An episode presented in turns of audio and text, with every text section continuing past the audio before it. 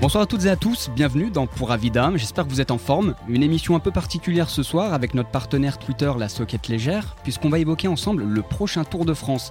Et pour nous accompagner et décrypter cette grande boucle, on ne pouvait pas se passer de la connaissance et de l'expertise de Nicolas Pertuis. Bonsoir Nicolas. Bonsoir, bonsoir à tous. Bienvenue dans cette émission spéciale Tour de France by La Soquette Légère. Alors comment on se sent à quelques jours du départ du Tour de France Ah, pas près du tout. hein. Comme chaque année, nous on va déjà boucler euh, notre magazine d'avant-tour euh, deux jours avant de partir à Bruxelles. Je vais dire, on commence à penser au tour à Vélo Magazine euh, la veille du départ. C'est-à-dire euh, le mardi, on part le mercredi, le- la course commence le samedi. Voilà, 3-4 jours d'écart quoi. Voilà. Alors tu l'as dit, journaliste au sein de Vélo Magazine et consultant également sur la chaîne L'équipe. Ouais. Tu peux nous préciser rapidement toutes ces missions Bah, ma mission de base, moi je suis, ça fait 20 ans que je suis à Vélo Magazine. Et puis il y a eu cette, euh, cette fenêtre qui s'est ouverte pour moi euh, sur la télé, comme consultant. J'ai j'ai- j'ai foncé avec enthousiasme, avec passion, tout simplement. Maintenant, ça fait euh, deux ans et demi. Et j'apprends. Je prends des cours de diction, j'essaie de m'améliorer. Mais c'était euh, c'était intéressant surtout pour moi de sortir de la zone de confort. Euh, on travaille pour un magazine, on travaille souvent sur les mêmes coureurs. Ouais. Et, et ben, quand on se retrouve à commenter une course avec euh, 150 coureurs qui sont différents sur chaque course, et ben, on se dit qu'on peut vite euh, passer pour un tocard. Donc il faut bosser, quoi, tout D'accord, simplement. Et c'était pour moi aussi le moyen de ouais, vraiment de sortir de ma zone de confort. C'est un peu comme les coureurs finalement. Ouais. Et Vélo Voilà. Magazine, combien de temps à peu près Ça fait 20 ans. 20 ans. Ça, fait 20 ça fera 20 ans euh, au 1er février 2020. que Il faudra je faire fais un, mes- un petit numéro spécial. Je ne pense pas. Euh, Nicolas, analysons de plus près ce Tour de France qui arrive prochainement. La 106e édition du Tour de France élancera de Bruxelles le 6 juillet prochain pour 3500 km de course. Avec, on a vu, 4 sites inédits, Binch lors de la troisième étape, Saint-Dié-des-Vosges pour la cinquième étape, une arrivée originale au Pradalbi dans les Pyrénées et le super pont du Gard pour la 17e étape. Pour toi, les points clés de ce parcours, c'est lesquels Moi, je regarde souvent euh, le côté physique des coureurs. C'est Ouais. ce qui m'intéresse plus que la géographie elle-même du tour. Quand j'ai vu le, le parcours du tour, euh, je me suis tout de suite dit euh, que ça allait être euh, pas compliqué, mais il y a une donnée qui est, qui est intéressante, c'est qu'on a euh, le contre-la-montre par équipe le deuxième jour, Ouais. mais surtout cette étape à la planche des Belfield qui est le, le sixième jour. Ouais. Ce qui veut dire que pour les coureurs qui, qui préparent le tour en altitude, euh, il faut peut-être redescendre un peu plus vite pour être bien sur ces étapes-là. Euh, on le sait, il faut à peu près revenir d'altitude une dizaine de jours avant un objectif. Ouais.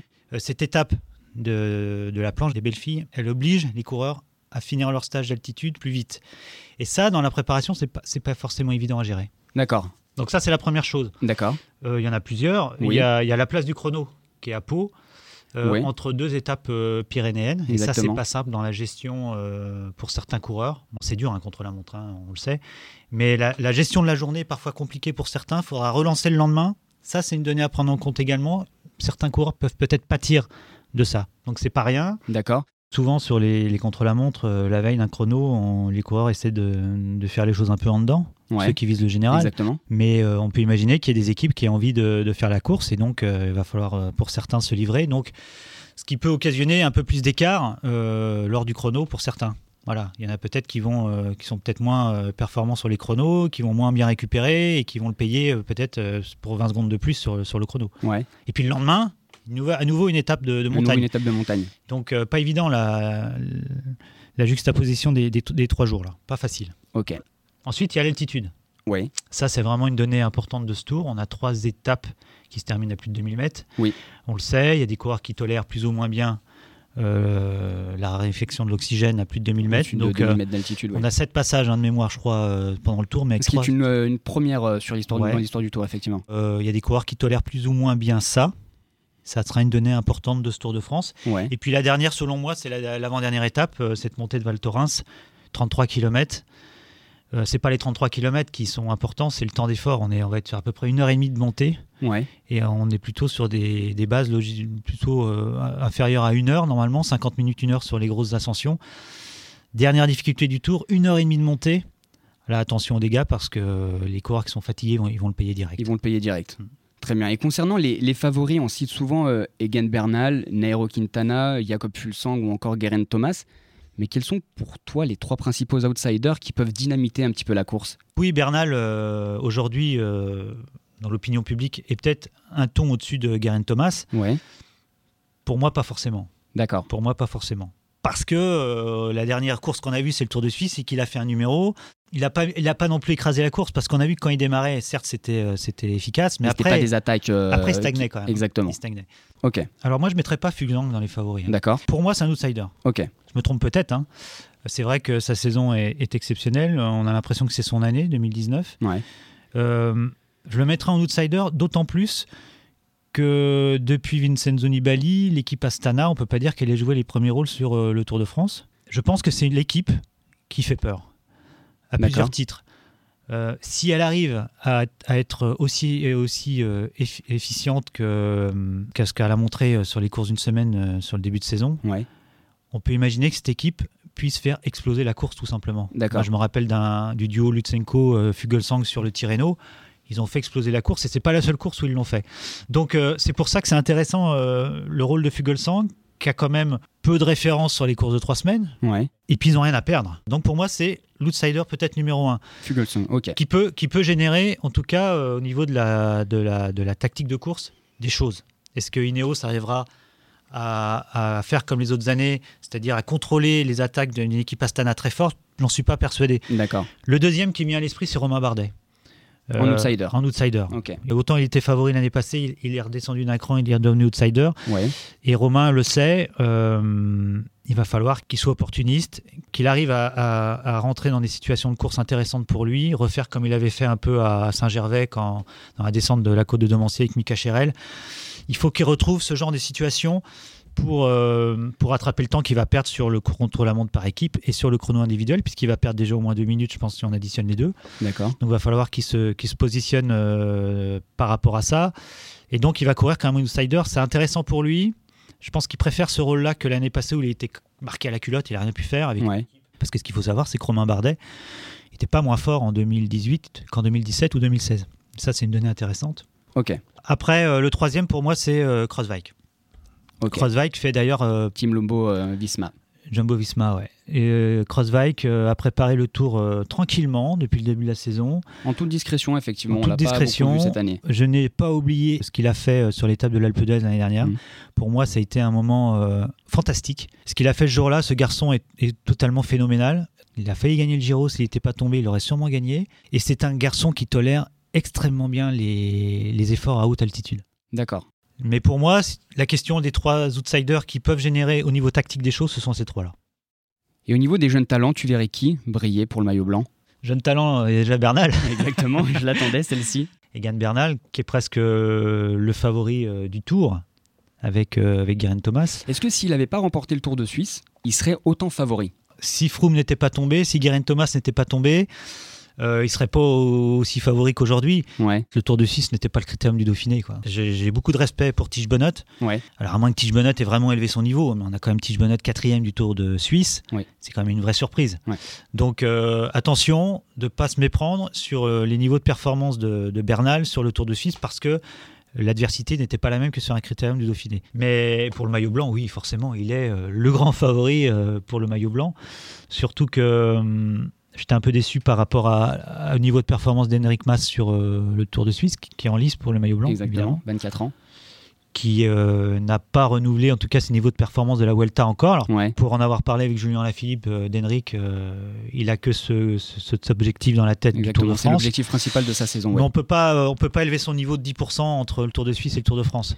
C'est-à-dire que le niveau qu'Henrik Mas a eu sur le Tour de Suisse, on le retrouvera sensiblement sur le Tour de France. À 1% ou 2%. à 1 ou pour- ou mais 2 pas plus. près. Je me rappelle de l'époque où Contador disait je vais prendre 7% entre le, entre le Dauphiné et le Tour de France. C'était pas vrai. Enfin, c'est impossible ça. D'accord. Ça, les spécialistes le diront, c'est juste impossible. On peut prendre 1, 2, 3%, mais pas plus. Alors Egan Bernal, Henrik Mas, un troisième que tu verrais sur la liste. Mathis Benoît. D'accord. Tige Benoît, euh, un cran en dessous, et puis les Français, David Godu. et- Ouais. Et, puis, allez, euh, on a envie de nommer quand même euh, Elie Gesbert, qui fait une superbe saison, qui a vraiment bien progressé en montagne. Ouais. Pourquoi pas, on sait jamais hein, ce qui peut se passer sur la course. Je pense qu'il sera dans le top 3 de- pour le maillot blanc, il ne devrait pas être très loin. Ouais. C'est une certitude, on le verra sur une étape euh, aux côtés de, de Warren Barguil dans un premier temps. Est-ce qu'il sera pas meilleur que Warren Ça, c'est à voir pour la suite. En ce qui concerne le maillot vert, euh, septième victoire au classement par points de Peter Sagan, ou t'es un petit peu plus mitigé par rapport à son début de saison J'ai été rassuré euh, par rapport à sa prestation au début de Tour de Suisse. Ouais, avec sa victoire d'étape. Voilà, euh, pour avoir parlé avec Pachivilla, son entraîneur, au téléphone. euh, après les classiques, ils ont refait des bases, euh, vraiment les bases d'entraînement, sans trop se, se prendre la tête sur du spécifique. Je pense qu'il aura peu d'adversaires pour le maillot vert. D'accord Matthews, toujours, évidemment. Donc je pense que ça va être un classement euh, relativement simple pour lui. Euh, je vois pas qui peut le battre, franchement. Je vois pas. D'accord. Et enfin, comment tu vois la course au maillot à poids C'est toujours compliqué le maillot à poids de s'imaginer. euh, bien sûr, euh, Julien Alaphilippe est, est favori de ce maillot de- de- pour ce classement-là. Je pense que Après sa victoire l'année passée également, ouais. on sait qu'il va essayer de refaire comme l'année passée, c'est-à-dire euh, essayer d'aller gagner une étape euh, de montagne. Donc, ce qui veut dire qu'il va anticiper euh, la bagarre des, des favoris, ce qui veut dire qu'il va engranger les points pour le, le maillot du meilleur grimpeur. Par- Après, il aura des adversaires. hein. On peut imaginer euh, bah, un Henrik Mas, par exemple. euh, Ouais. S'il est un peu en deçà euh, physiquement, je le vois bien avec euh, Julien. euh, imaginer des choses par rapport à ça. Côté français, on va imaginer un Warren Barguil. Ouais, On sait qu'il a les qualités euh, techniques et qu'il sait rouler au millimètre pour, euh, pour jouer un général, mais le problème pour l'instant, c'est que ça stagne à ce niveau-là. Donc on peut imaginer que Warren euh, se concentre assez vite euh, peut-être sur l'obtention de ce maillot à poids. Voilà, pour moi, c'est un peu, euh, ce sont les coureurs un peu clés par rapport à ce classement-là. tu as quand même cité pas mal de coureurs français. On a quand même la chance de, de- de pouvoir briller sur tous les terrains pratiquement. Sauf le sprint. On a juste Christophe Ouais. Laporte, euh, ça reste quand même... euh, une- Un ton en dessous. Bah oui, malheureusement, j'ai envie de dire, euh, quand on voit Caleb Ewan, quand on voit... euh, Mike- moi, Mathieu, je le mettrai à part maintenant, mais... Et il y a Viviani également. Viviani, euh, surtout Dylan Groenewegen, qui est pour moi Effectivement. aujourd'hui le meilleur sprinteur au monde sur les arrivées toutes plates. Et Thibaut Pinot, du coup, dans tout ça. Ah ben Thibaut Pinot, c'est- c'est c'est Thibaut Pinot. bah Thibaut, euh, Faut pas qu'il tombe malade. c'est la clé de la réussite de Thibaut, il le sait. Je reviens tout- là-dessus parce que c'est important. Je, je lis beaucoup de choses et je lis beaucoup de personnes qui pensent que le, le Tour de Lombardie a, a mis Thibaut dans une, dans une nouvelle optique, une nouvelle. euh, Non, moi je crois pas. Je pense que concrètement, euh, le Tour d'Espagne a été plus important finalement euh, par rapport à Thibaut euh, dans ce qu'il est aujourd'hui parce que euh, Thibaut, euh, depuis le Tour 2014, n'avait- n'était- avait toujours été malade sur un grand tour. Et il m'avait confié d'ailleurs que malheureusement, il attendait presque, quand il était sur une course à étapes, il attendait presque le jour Où il allait être malade. où ça allait, ça allait commencer. Et sur la Vuelta, euh, l'année passée, il n'a pas été malade. On rappelle la Vuelta, euh, deux victoires d'étape, sixième place au général, je crois. Voilà, il est très clair avec ça, c'est-à-dire que s'il avait été malade sur la Vuelta, jamais, jamais, jamais, il, n'aurait, il se serait remotivé pour faire un classement général sur le, sur le tour. Donc pour moi, la Vuelta est presque plus importante que le, Que le Tour de Lombardie. La continuité d'une carrière peut se jouer à rien du tout. C'est le cas de chaque coureur. Ouais. C'est ça qui est passionnant quand on suit les coureurs. Nous, on voit ce qui brille, mais quand on discute avec les coureurs, qu'on essaye de, de- d'enfoncer un peu les portes, de voir ce qui se passe réellement, la carrière d'un, d'un- d'un champion, ça se joue sur des détails, ça se joue sur des, sur des choses aussi très personnelles. C'est... Non, non, tout se joue sur des détails. Tu as un exemple de, de coureur qui était en lice pour quelque chose et d'un coup, il a changé euh, la suite de sa carrière. Le premier qui me vient à l'esprit, c'est, c'est Brian Cocard. Brian Cocard, Limoges euh, 2016. Quand il est à deux doigts de gagner sur le Tour de France. Et je pense, euh, je pense que s'il gagne, Ouais. sa carrière n'est pas la même ensuite. Et là, on se rend compte que ça se joue sur rien. Par- Ouais. Et là, Brian a compris que, que dans la vie d'un sprinter, c'est compliqué. Il y a beaucoup de choses qui se passent mentalement. Il y a des, il y a des duels dans les équipes. des- Ouais. C'est plein de choses comme ça qui, qui font que la carrière d'un- d'un d'un sprinter ou d'un coureur peut changer. Donc, je pense à Brian euh, à Limoges, parce que s'il avait gagné à Limoges, je pense qu'il aurait pu imposer euh, beaucoup plus de choses après à Jean-René Bernaudot dans- Ouais. pour rester dans l'équipe. Ça s'est pas fait, et voilà, il y a plein de choses qui se font pas, et puis il se passe ce qui se passe, le doute, euh, et puis après on connaît la suite pour Brian. Mais qui sera pas présent du coup sur le Tour de France euh, Bah non. avec son équipe Vital euh, Concept Non, non. BNB Hotel. Non. Nicolas, le, le Tour de France est rempli de représentations imaginaires. C'est le moment de la rubrique Le vrai du faux. Le vrai du faux. Je vais te lister trois idées reçues et à toi de me dire ce qu'il en est réellement. Idée reçue numéro 1, un coureur cette année comme Mikel Landa qui va doubler le Giro et le Tour de France afin d'y d'y jouer un vrai rôle. Est-ce qu'il est désormais impossible de performer sur le Tour d'Italie, sur le Tour de France avec environ 5 à 6 semaines d'écart entre les deux épreuves Une question intéressante. Euh, L'année passée, si on prend le podium du Tour, il me semble qu'il y en a deux qui sortent du Giro. Ouais. Moulin fait deux, il fait deux du Tour, et Chris Froome fait gagne Un le du Giro, Giro, et trois du, 3 tour. du Tour. Donc performer, j'ai envie de dire oui. Gagner, c'est difficile. Ouais. C'est compliqué cette question parce que la fraîcheur est tellement importante. Ça, c'est une des clés du succès aujourd'hui dans le, dans le cyclisme, beaucoup plus qu'avant. Et je vois des coureurs qui, euh, qui finalement euh, courent de moins en moins. Et s'il n'y a pas cette fraîcheur, ils n'arrivent pas à performer. Donc, euh, je dirais non. Mais je pense qu'un jour, il y en a un qui le fera quand même. Qu'il fera de nouveau. Ouais. Alors, avec la question de fraîcheur, tu as euh, devancé l'idée reçue numéro 2. Pour gagner le Tour de France aujourd'hui, la formule, c'est moins de jours de course et plus de stages en altitude. C'est la mode en tout cas. C'est ce qui se fait euh, régulièrement par les coureurs qui, euh, qui préparent le, le Tour de France. C'est vrai qu'un Fugelsang cette année a fait plus de stages en altitude que les années passées. Est-ce que c'est ça qui explique qu'il soit meilleur Je ne sais pas. C'est vrai qu'aujourd'hui, euh, Romain Bardet peut paraître has par rapport à certains coureurs étrangers. Combien de stages pour Romain Bardet Un seul Un seul après euh, les classiques euh, donc, euh, en Sierra Nevada. D'accord. Un Fugelsang, il me semble qu'il en a fait trois avant le critérium. Donc, euh, plus en plus de stages d'altitude, c'est sûr.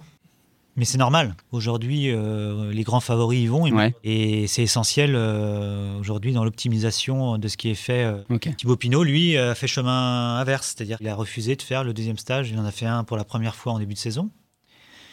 Comme il est tombé malade au moment du Tirreno, juste avant le Tirreno, il a émis l'idée que ça pouvait être éventuellement ce stage en altitude qui fasse qu'il soit tombé malade. C'est Tombé vrai qu'il y a malade, des ouais. risques hein, euh, en altitude. Ouais. euh, il y a des- il peut- il peut y avoir des risques. Ouais. En tout cas, elle n'a pas voulu prendre le risque d'une exposition avant ce Tour de France. D'accord. Parce que, voilà, il y a cette crainte de- d'être malade sur le Tour. Il vit avec ça, hein, Thibaut. Je pense que c'est. C'est obsessionnel.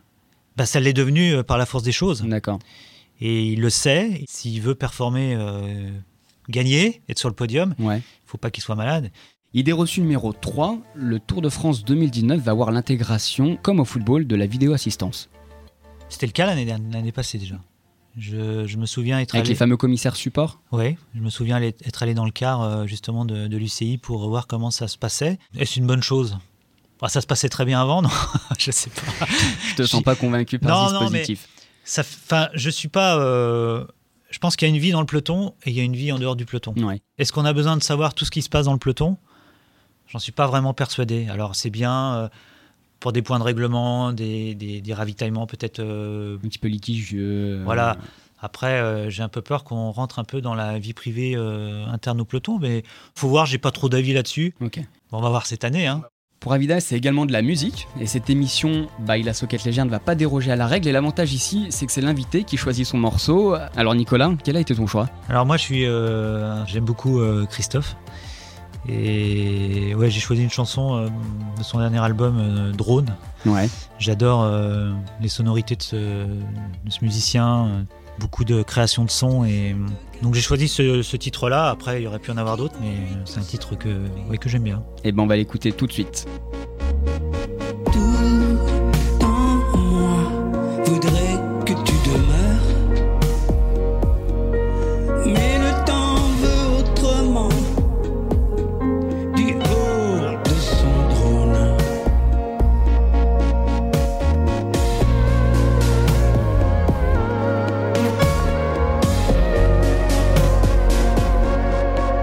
de son drone.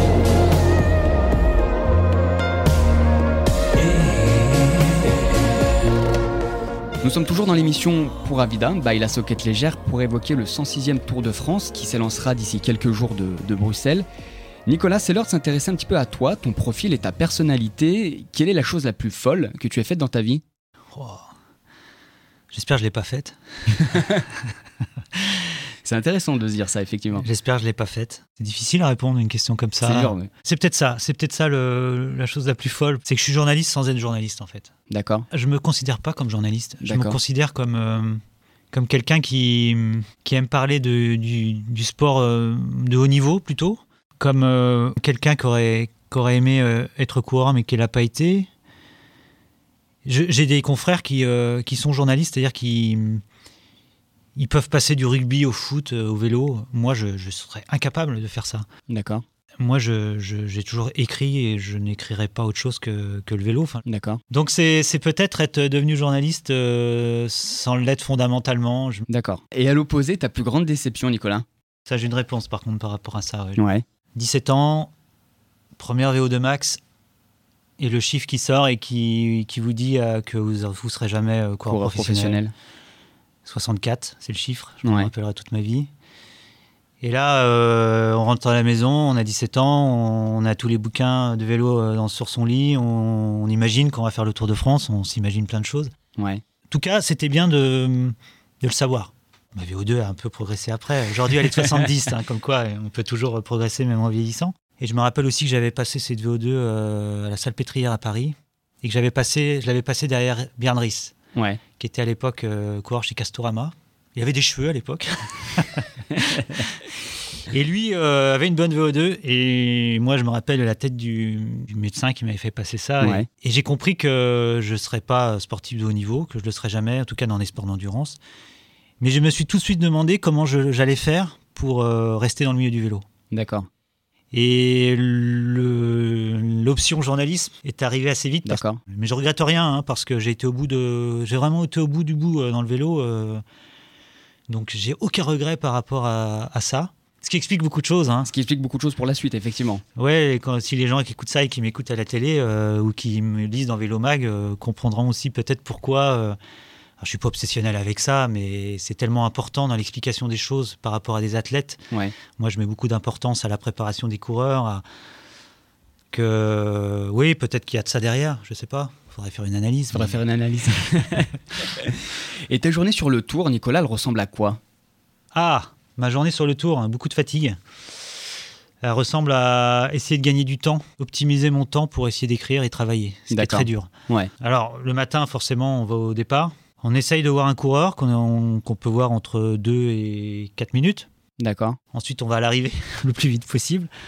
On se met en salle de presse, on essaye de travailler, mais comme on est passionné, euh, bah, la course, elle est devant vous. Et puis, Exactement, vous n'avez on pas regarde, trop on à regarde travailler, donc l'écran, on ouais. regarde. Et puis, euh, le soir, bah, soit on va voir un coureur à l'hôtel, si on a un rendez-vous. Donc, euh, voiture, souvent assez loin. Et puis, dans ces cas-là, on revient, à- on sort de l'hôtel, il est souvent 22h, on essaie de manger. Ouais. Et on arrive dans notre chambre, il est 23h30, et là, on peut commencer à écrire. D'accord. Mais ma journée sur le tour, c'est ça, essayer de gagner, de gratter du temps. C'est c'est l'obsession. Ta préparation pour une interview, ça se passe comment C'est beaucoup de travail. Ça peut prendre 4 jours, ça peut prendre 5 jours. Si ça prend une journée, c'est que c'est mal fait. D'accord. J'ai aucune confiance aux coureurs. C'est-à-dire que je pars du principe que si je veux avoir vraiment des, des choses, euh, des pépites, comme j'appelle ça, des choses très personnelles des coureurs, des choses très. des choses qu'on ne sait pas, c'est peut-être euh, triste hein, ce que je vais dire là, mais j'ai presque envie de- de les savoir avant. D'accord. Les coureurs sont tellement dans leur, euh, dans leur préparation, dans leur bulle, dans leur... qui ne pensent pas à certaines choses qui sont importantes pour nous. Moi, je sais que, par exemple, j'ai été faire un sujet avec Philippe Gilbert l'année passée. J'avais appelé euh, neuf personnes de son entourage. D'accord. Donc, j'avais plein d'anecdotes le concernant. Mais par contre, le coureur, il voit que vous avez bossé. Ok. Et Et là, il s'ouvre beaucoup plus. ça, ça change la donne, ouais. Ouais, vous n'êtes pas un tocard. quoi. D'accord. Quand je prépare une interview, il y a trois choses importantes. C'est le travail, le travail et le travail. Ok. Voilà, aujourd'hui, un Julien Alain Philippe, j'ai avoir 12 fiches. Il y, a- il y a une chose essentielle. J'ai fait une interview, par exemple, de, avec Warren Barguil cet hiver. C'est pas forcément euh, évident. Je lui ai posé des questions qui étaient euh, pas faciles à poser. Mais j'ai pu les poser parce que c'est pas moi qui les posais. Je les, je les ai fait dire par des proches à lui. C'est eux qui m'ont dit des choses. Et en fait, je leur disais tiens, un tel m'a dit ça. Ouais. Et là, c'est pas vous qui dites ça. Voilà. Donc là, ça a une, une valeur ajoutée. Et puis, le- encore une fois, le coureur qui est, qui est face à vous, il, il voit que vous avez préparé votre dossier. Et puis, même pour lui, c'est plus intéressant. hein. D'accord. Plus le temps passe et plus j'ai envie de, de faire des interviews un peu psy avec des coureurs. Je- j'ai- D'aller plus en profondeur un Ouais, peu plus en avec eux. profondeur. Après, c'est difficile, mais j'aimerais bien. euh, J'ai commencé un peu à le faire en début d'année, mais quand je vais faire une interview, je suis heureux de la faire. Ouais. Je sais que ça va être bien ou je sais que ça va être un bon moment même de, de- de partage avec le coureur. Par, par contre, si euh, les réponses du coureur ne sont pas bonnes, je dis jamais c'est le coureur qui est pas bon. C'est ma question qui est pas bonne. D'accord. C'est important ça, c'est important. Je suis très dur hein, avec moi-même, hein, mais euh, c'est essentiel de- de se dire ça. Et Nicolas, enfin, quelle est ta personnalité préférée Alors c'est marrant parce que euh, si j'avais une personnalité à qui j'aimerais euh, mais ressembler, euh, c'est vraiment un visage qui me vient comme ça, c'est Bernard Giraudot. D'accord. Déjà c'est quelqu'un qui est, c'est un- très beau physiquement, mais au-delà de ça, euh, j'ai toujours été euh, touché par, euh, par ce personnage, par cet acteur. Pourquoi Je sais pas, il y a des choses qu'on n'explique pas. euh, Ouais, j'ai adoré effectivement, son ouais. film Syntex. Ouais. Mais c'est quelqu'un qui m'a toujours, euh, je sais pas, toujours touché. Après, euh, des gens qui ont été fondateurs pour moi ou formateurs, euh, s'il y avait un coureur pro à qui je voulais ressembler, c'était Gilles de Lyon. Quoi. Voilà. D'accord. J'étais, j'étais dans cette, euh, dans cette mouvance-là. Parce Ouais. qu'il y en a très peu des vraies rencontres. Je pense que dans une vie, on rencontre 3-4 personnes et elles peuvent changer le, le cours de votre existence. Je pense que tout le monde, euh, Tout le monde connaît ça, ouais. tout le monde connaît ça, Ouais. c'est, c'est normal. Et dans le prolongement de cette question, est-ce qu'il y a deux anecdotes très rapides euh, qui t'ont marqué sur le Tour de France Il y a celle de Brian Coca, on en a parlé. On en a parlé tout à l'heure, oui. Oui, il y, a... il y en a une, mais là, c'est ouais, c'est les tripes qui parlent, c'est Cadel Evans euh, quand il gagne le tour. 2011. J'ai toujours été euh, dans la cour de récréation euh, le copain du mec euh, avec qui personne voulait être copain. ouais. J'ai toujours été attiré par, euh, par les gens un peu en marge. Et Cadel a longtemps été en marge. Ouais. Je me rappelle avoir passé quelques jours avec lui en 2007 en- à Stelvio, euh, quand il était en stage en altitude. À l'époque, il y avait peu de coureurs qui allaient en altitude. Coureur atypique, coureur très renfermé, mais d'une euh, d'une assiduité euh, au travail euh, comme j'ai rarement pu voir. J'étais très proche de Ca- Aldo Sassi, son entraîneur. Ouais. J'étais avec Aldo d'ailleurs quand Cadel euh, gagne son titre de champion du monde. Donc c'est un, c'est un coureur que j'ai j'ai suivi. C'est un coureur sur le, pour lequel j'ai peut-être écrit le plus de papier, mais que j'ai le moins interviewé. D'accord. C'est-à-dire, J'ai écrit des. Paradoxal. Ouais, mais comme j'étais proche de ses proches, D'accord. Les infos, euh, tu les, les, as infos, faites. je les Ouais, avais. Tu les avais. Je reviens à cette conférence de presse euh, le soir du chrono, il gagne le tour. Forcément, beaucoup d'émotions parce que Aldo était plus là, euh, Aldo était, était décédé d'une maladie, et puis, euh, ouais, enfin, et puis Cadel qui pleure, enfin voilà, ça, Ouais. ça génère beaucoup de choses, du vécu, donc euh, il y a ce moment-là pour moi. Et puis s'il y a un autre moment euh, peut-être plus sportif, c'est euh, Nibali l'année dernière, l'Alpe d'Huez, qui, euh, qui a chuté avant. Ouais. Et je suis juste à côté de lui. Et euh, il se met sur les rouleaux comme si de rien n'était. Il parle à son soigneur. Et puis d'un seul coup, je sais pas ce qui se passe, mais il se touche le, il se touche le dos. Et là, il éclate en sanglots, quoi. Il venait de comprendre que le tour, euh, qu'il avait quelque chose de grave, mais je pense qu'il l'avait pas perçu euh, avant ça, tu vois. Parce qu'on rappelle qu'il est tombé et Ouais. qu'il a quand même fini l'étape Ouais, au ouais. sommet de l'Alpe d'Huez. hein. Et là, euh, il éclate en sanglots comme un gamin, quoi. Et là, on se rend compte de toute la, toute la force que peut procurer ce Tour de France. C'est des moments, euh, ouais, c'est des moments qui pour moi restent. Et dans les anecdotes, on aurait pu mentionner également l'initiative du match de foot que tu as mis en place. Oui, j'étais allé voir un match de foot avec euh, Thibaut Pinot. On était allé voir un PSG Marseille euh, pour un sujet que j'avais fait pour Vélo Mail. Ouais. Et puis à la fin du match, euh, je lui ai dit, mais dis donc, euh, si un jour j'arrive à t'organiser un match entre coureurs, euh, puis ça a trotté un peu dans ma tête, et puis euh, je me suis dit, mais allez, euh, pourquoi on le ferait pas, quoi Et euh, c'est vrai que c'est un peu fou de se dire que euh, on va rassembler 35 coureurs euh, au même endroit le même jour. Combien d'éditions Deux, c'est ça Trois, trois. Trois éditions Trois éditions, ouais. Trois Ouais. éditions, ça a été un... Ah, c'est des super souvenirs, franchement. Ouais. Mais c'est surtout, euh, je me souviens, moi, la première, première édition, ça m'a marqué. euh, Je suis, on l'avait fait à Nice. Et vous avez quand même des, des- des coureurs du, du- de la cabine de Nick Nuens, de Craig Van Avermaet, Thibaut Pinot, Romain Bardet, Nasser Boigny, Brian Cocard, Luis Leon Sanchez, qui viennent, qui prennent deux, trois avions pour venir faire un match de foot. Ouais. C'est juste extraordinaire, quoi. Ouais, c'est quand même fort. Et puis au niveau professionnel, il faut l'avouer, euh, ça a aussi généré des choses avec des coureurs que j'arrivais pas forcément à voir en tant que journaliste. Ouais, les rapprochements. Ouais, D'accord. Ouais, parce que quand ils me voient aujourd'hui, certains coureurs, je suis plus le journaliste lambda, je suis le, je suis le mec qui leur organise un match de foot. c'est juste, euh, c'est juste, euh, c'est c'est très enfantin. C'est ça que j'aime. C'est- c'est- C'est c'est- c'est juste fantastique. Nicolas, on va prendre un petit peu de hauteur et se projeter dans les prochaines années. Voici la rubrique Le Tour Nouvelle Génération.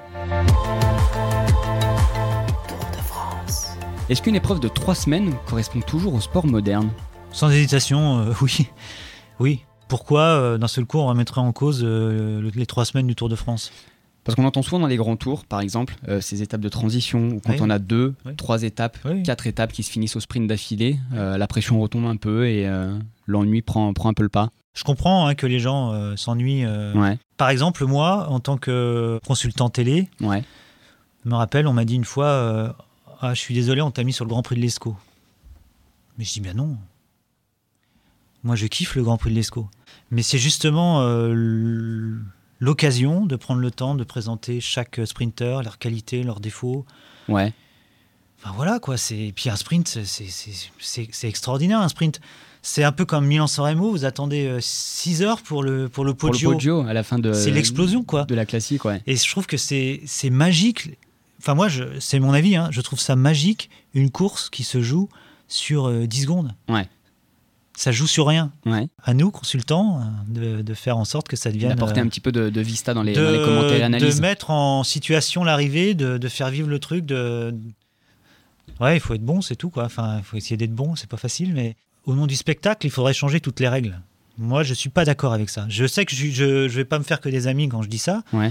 mais je suis pas d'accord avec ça. Et alors, comment vois-tu l'arrivée des, euh, des Hammer Series et leurs Mais les Hammer épreuves Series, je les originales regarde pas, moi. Tu les regardes pas Je vais peut-être passer pour un has-been, je sais pas, mais je comprends hein, qu'il faille, euh, on essaye de, de rendre une course peut-être plus intéressante, mais c'est pas ma culture du vélo, quoi. Qu'est-ce qui reste important euh, Les classiques, euh, les classiques historiques, euh, les grands tours. On attend tous ces moments-là. Euh, les Hammer Series, c'est, ça me fait rire. Enfin, je connais pas le règlement. Je et puis quand vous regardez, euh, vous préparez la fiche d'un coureur, vous tombez sur la Hammer- les Hammer Series, vous met- je note même pas les résultats. J'ai du mal à y voir euh, un aboutissement euh, quelque part en fait. Ouais. Je veux pas critiquer pour critiquer, hein, mais c'est pas, en tout cas, euh, en tout cas pour l'instant, ça m'a pas. Ça n'a pas éveillé l'intérêt. Non, pour moi, c'est pas le cyclisme qui me, qui me touche actuellement. Alors, euh, je sais que les choses évoluent, je sais que qu'il faut évoluer aussi, que peut-être que les gens qui regardent ont besoin de cette évolution. Mais moi, je prendrai jamais autant de plaisir que dans le Poggio ou, ou dans un sprint euh, avec les meilleurs au monde euh, sur le Tour de France. On décrit souvent des actes d'incivilité de la part des coureurs. Comment rendre un tour euh, plus écologique alors Je crois pas que la sanction euh, fasse que les habitudes changent. D'accord. De toute façon, ce sera pas le coureur qui paiera, c'est l'équipe. Ouais. Mais il y a des choses qui sont faites. hein. Euh, en 20 ans, je pense que quand même, euh, les coureurs, beaucoup de coureurs ont changé euh, leurs habitudes. hein. Ouais. Coureur, fait attention, tant mieux, pas tous. Mais encore une fois, je le dis, si je devais lancer un message, c'est au public. Vraiment, euh, respectez euh, les lieux dans lesquels vous êtes parce que moi, ce que je vois chaque année, euh, j'ai envie de pleurer. quoi. Merci beaucoup, Nicolas, pour ces précisions. Et on rentre dans la dernière partie de l'émission pour Avida. On va inverser un petit peu les rôles. J'ai intérêt à être bon. Trois questions ont été sélectionnées. C'est toi qui vas me les poser, Nicolas. C'est le moment des questions inversées. Question inversée. La première question, attention. hein. Combien de fois le Tour de France est passé à Bruxelles Je pense avoir révisé mes classiques. Ce sera de mémoire le 11e passage du Tour de France euh, au sein de la, de la capitale belge. J'en profite pour faire un peu de, de publicité. euh, Dans le prochain Vélo Magazine, il y a un coureur, Jürgen Roland, pour pas le citer, qui est Ouais. de Bruxelles, qui nous a amené dans ces lieux bruxellois. D'accord. Sujet à découvrir dans le, dans le prochain Vélo Mag. j'en La profite. sortie de Vélo Magazine. Euh, deux jours avant le départ du tour ou trois jours avant le départ du tour. donc- D'accord. Deuxième question. Donc c'était une bonne réponse. Peux-tu nous donner les, les vainqueurs des différentes arrivées à la planche des belles filles Ah, ça se corse.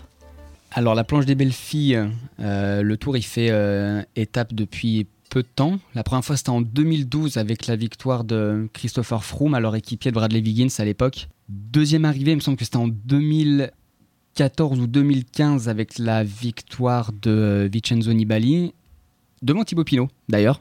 C'est pas mal. Et la dernière c'était euh, en 2017 avec la, la victoire de l'Italien euh, Fabio Aru. Et en 2019, euh, Alors, Romain qui- Oh. Bardet euh, très certainement euh, de mon côté. Romain Bardet. Je vise Romain Bardet pour euh, la victoire sur la planche des belles filles. Un bis retetita de Péragude. C'est pas les mêmes arrivées, mais avec la similitude des, euh, des pentes. Euh, Péragude, c'était un mur, véritable mur. Et quand on connaît la, la pente finale, les derniers 100, 150 mètres du, euh, de la planche des belles filles, je me dis, moi j'y crois, un Romain Bardet, euh, J'espère. mais on espère tous, on espère tous. Bon, c'est une deuxième bonne réponse en tout cas. hein. Allez, une, der- une dernière question euh, d'actu. Quel est le coureur de la groupe AMA FDJ qui est reparti en stage euh, en altitude au mois de mai C'est soit David Godu ou euh, Valentin Madouas. C'est effectivement David Godu. C'est David Godu Je crois que c'est à Tignes hein, qu'il était là, je voudrais pas dire de bêtises, mais je crois que c'est ça euh, après euh, le Tour de Romandie, D'accord. pour préparer le Tour. Ouais. C'est une des... un des intérêts de ce Tour, de, le niveau de performance de David Godu. euh. Qui sera En l'élément montagne. euh, l'élément clé pour Thibaut Pinot en, Ouais, en parce- montagne. Oui, parce que David a vraiment passé un cap cette année. Ouais.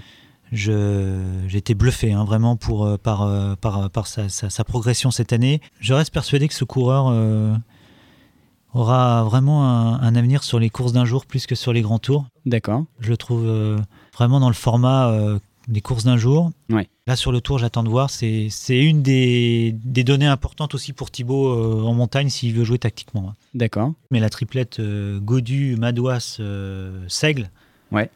pour moi, c'est vraiment trois coureurs qui sont faits pour les courses d'un jour. D'accord. Pour moi, euh, ces coureurs-là, dans les trois ans qui viennent, euh, ils doivent vraiment euh, performer parce qu'ils ont les qualités physiques pour ça. Et c'est vrai qu'en France, on a cette particularité un petit peu de catégoriser nos jeunes espoirs et nos jeunes talents comme des coureurs de grand tour. Ça a été le cas euh, notamment de Sylvain Chavanel ou Pierre Roland par le, par le passé. Effectivement, euh, on a toujours voulu euh, trouver le remplaçant de Bernard Hinault, ce qui est, ce qui est, aff- ce qui est effarant parce Ouais, que bien sûr. Sylvain Chavanel a été l'exemple au début des années 2000. On l'a catalogué Ouais, coureur de mais grand tour. Qui alors l'a que c'était catalogué pas- coureur de grand tour Exactement. C'est la question parce que euh, C'est l- nous, les médias, les suiveurs. les médias se trompent souvent. Cataloguer euh, Sylvain Chavanel en 2000 coureur de grand tour, euh, enfin c'était pas possible quoi. Non. Sylvain a jamais été un grimpeur. hein. Enfin, il a il grimpait correctement euh, la moyenne montagne. Ouais. On peut prendre l'exemple de Julien Lafilippe qui aujourd'hui, euh, Julien, euh, il est très clair avec ça. Euh, Julien, euh, il veut gagner les courses d'un jour qui lui manquent.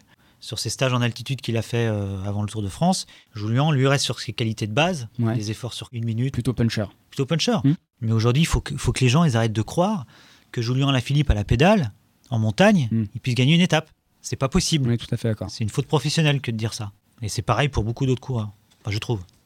L'émission pour Avida, Baille la soquette légère, touche à sa fin. Merci, Nicolas, d'être venu décortiquer avec nous ce prochain Tour de France et ses coureurs. Euh, un regard et une analyse toujours pertinentes, merci pour ça. Avant de se séparer, voici ma rubrique préférée, la dernière de cette émission, la rubrique Tu préfères. Nicolas, une réponse et pas d'argumentaire. Tu préfères apporter une expertise face caméra ou derrière un papier Oh, le piège. pas d'argumentaire. Pas de joker non plus. Encore moins. Bon, je vais rester dans mon, dans mon créneau de base, derrière un papier. Derrière un papier C'est plus facile pour moi encore aujourd'hui. Tu préfères un tour ennuyeux avec une victoire française ou un tour d'anthologie avec un vainqueur étranger Je pensais aux ventes de vélo magazine. Tour avec un vainqueur français. Avec un vainqueur français, évidemment. Lors d'un match de football, tu préfères être dans l'équipe de Romain Bardet ou de Thibaut Pinot Ah non, c'est pas bien ça. C'est pas bien de me poser cette question-là avant le Tour de France, c'est pas bien. Ah, je- Ah, Avec Thibaut, parce que je lui donnerais tellement des, mo- des ballons de but tellement beaux. que- c'est un numéro 9, Thibaut. hein. Ah, c'est une question piège. Je pense que Romain, euh, dans la vision du jeu, ça doit être pas mal. Il est cassé comme ça dans la vie. Ouais, Que Thibaut, c'est c'est l'attaquant, c'est le- c'est c'est vraiment le footballeur type euh, qui s'énerve s'il met pas de but. Non, allez, on va rester avec Thibaut, euh, avec Thibaut Pinot, l'attaquant fougueux. le but de la tête. Allez, parfait. En course, tu préfères les oreillettes ou les capteurs de puissance Quand j'étais coureur, j'avais un ordinateur de bord sur mon vélo pour Ouais. l'époque. Donc je pense que je vais dire, euh, je vais dire capteur de puissance. Capteur de puissance. Alors, je vais changer. Euh, je vais prendre oreillette parce que euh, quand on se connaît vraiment bien, on n'a pas besoin du capteur de puissance. Ouais. Les coureurs le disent, les entraîneurs le disent. Et enfin, chez Ineos, tu préfères Guérin Thomas ou la pépite colombienne Egan Bernal Ça, c'est vraiment des questions difficiles. hein. C'est pas sympa. Rien que pour son palmarès, euh, j'aurais une petite préférence pour, euh, pour Geraint. Mais ce que je veux dire, c'est que, hum, que ce soit Bernal ou Geraint Thomas, même Chris Froome, ce sont des gentils garçons. Au-delà de l'athlète, Ouais, ce sont des, des, des- des- des personnes gentilles. ok. Euh, J'ai vu Chris Froome, euh, des fois, attendre 5 minutes pour signer un autographe. Geraint Thomas, c'est exactement pareil. Quand je le vois sur le tour, il est toujours euh, bienveillant avec les gens. C'est quelqu'un qui est bienveillant avec, euh, avec son staff. Ouais. Ce sont des personnes euh, gentilles. Parfait. Merci encore une fois Nicolas et bon courage pour ce mois de juillet intense sur les routes du Tour et qui sait on se croisera très certainement. Merci également à notre partenaire et sa page Twitter La Soquette Légère. Et quant à vous, chers auditeurs et auditrices, on se donne rendez-vous pour une émission très prochainement. À très vite, prenez soin de vous, bye bye.